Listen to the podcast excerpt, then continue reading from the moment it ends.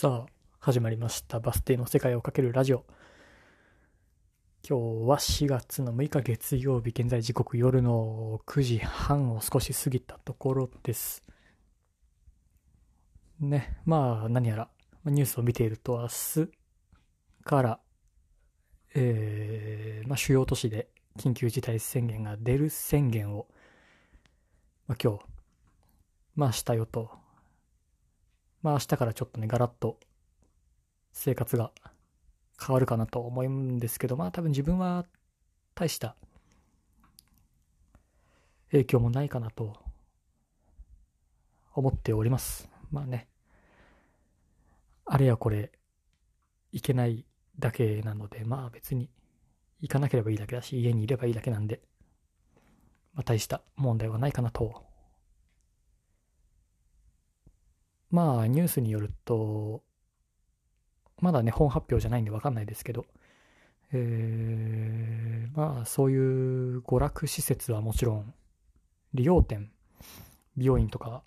床屋とか、そういうのも軒並みどうやら閉まるみたいで、そのニュースを見る前に今日、えー、午後一番ぐらいには友達に、えー、美容師の方が人がね、まあいるんで、そいつのとこに連絡をして、髪を切りに行って、まあ帰ってきたらそんなニュースになっていて、たまたまにしては、随分ドンピシャなタイミングに、ね、まあ髪を切りに行けたなと。で、その人のところには、えードイツに行く前にも、えー日本で最後にね、そう、髪を切ったのもその彼のとこに髪を切りに行ってて。で、帰ってきてから友達に会ったのもそういうの人が最初と。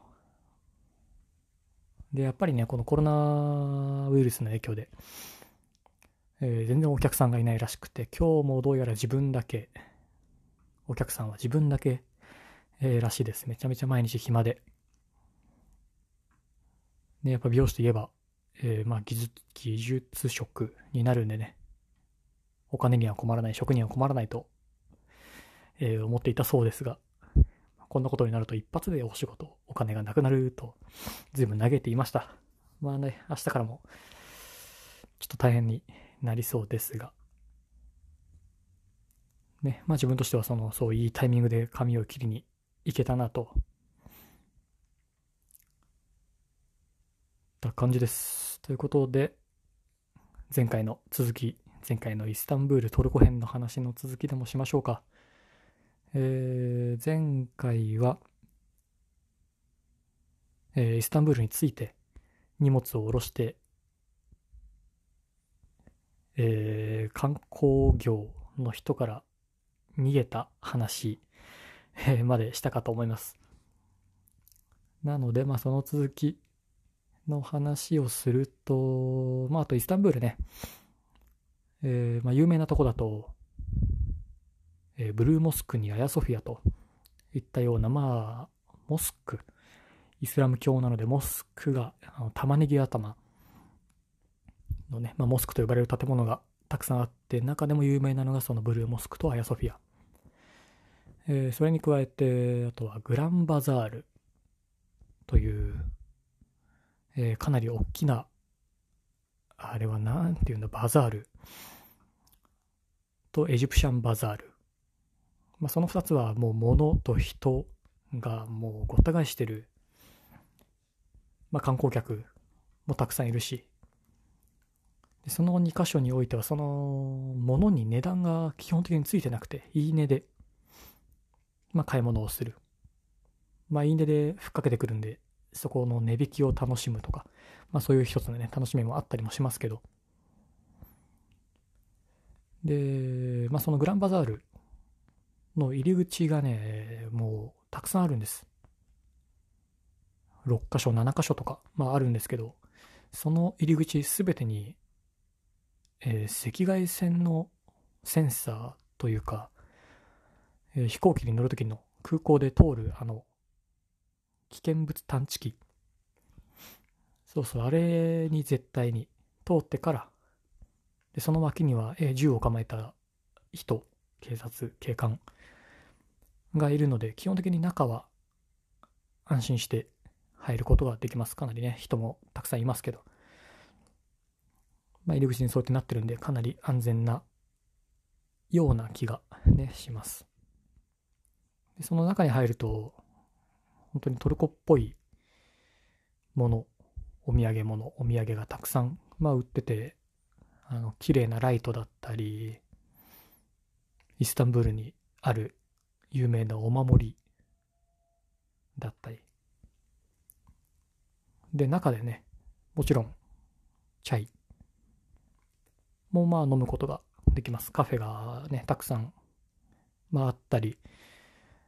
とその中で働いてる人向けに、中でそのチャイを配達する人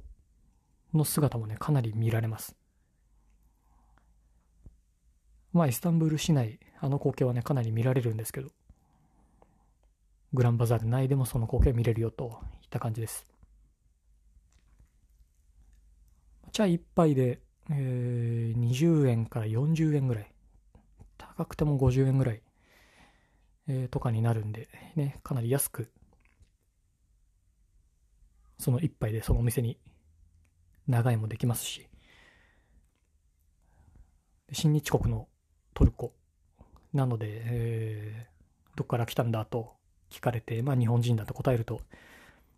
なんだ、チャイでも飲んでけと、自分も何度も昼間からチャイだけを飲んでいるだけの おじさんたちに囲まれて、チャイをごちそうになることも多々ありました。で、あともう一つのそのエジエジプシャンバザール。そこは完全に、えーまあ、ジョージアのステーションスクエア的な青空市場になってて結構日用品なんかも売られてるようなゾーンで、本当主に服、靴、でイスラム教なので、えー、女性は髪の毛を出せないと。肌を出せないので、その髪の毛に巻くスカーフ屋さんもあったりなんかもして、結構ね、種類があって、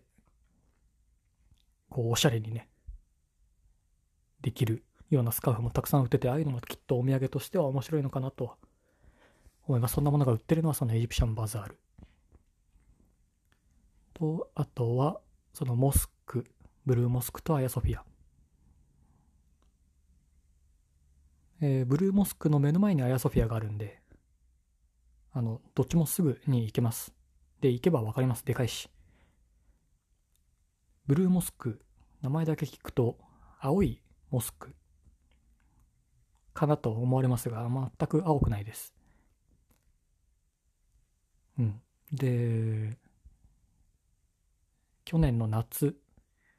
にトルコにいたんですけど、えー、工事中で、外観も中も、えー、全然綺麗なものは見れず、ちょっともう一度行かなきゃいけないのは本当ブルーモスクですね。えー、まあ、そのお祈りの時間は入れないんですけど、それ以外は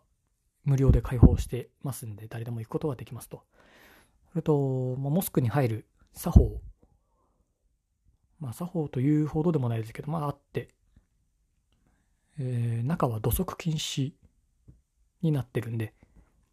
その玄関、入り口で靴を脱いで、まあ、そういうブルーモスクとか大きいところのモスクだと、えー、その靴を入れる袋みたいなものもね、もらえるんで、そういうのを、えー、使って、靴を脱いで、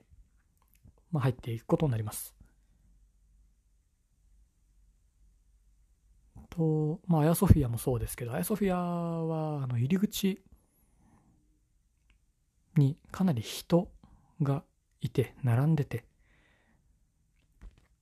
チケットコーナーで入場券を買って入場する方式になってます。なんで、えー、自分は行かなかったですが、ね、まあ、もし入るとしたら、あの行列に並んで入ることになるかなと思います。まあ、モスクはね、ほんとイスタンブール市内たくさんあるんで、中にはね、あのー、綺麗な球体のものが天井から吊るされてたりとか、綺麗な装飾がしてたりとか、結構モスクによって違いがあるんで、そういうのをね、見ると結構面白いかなと思います。本当教会に飽きたら、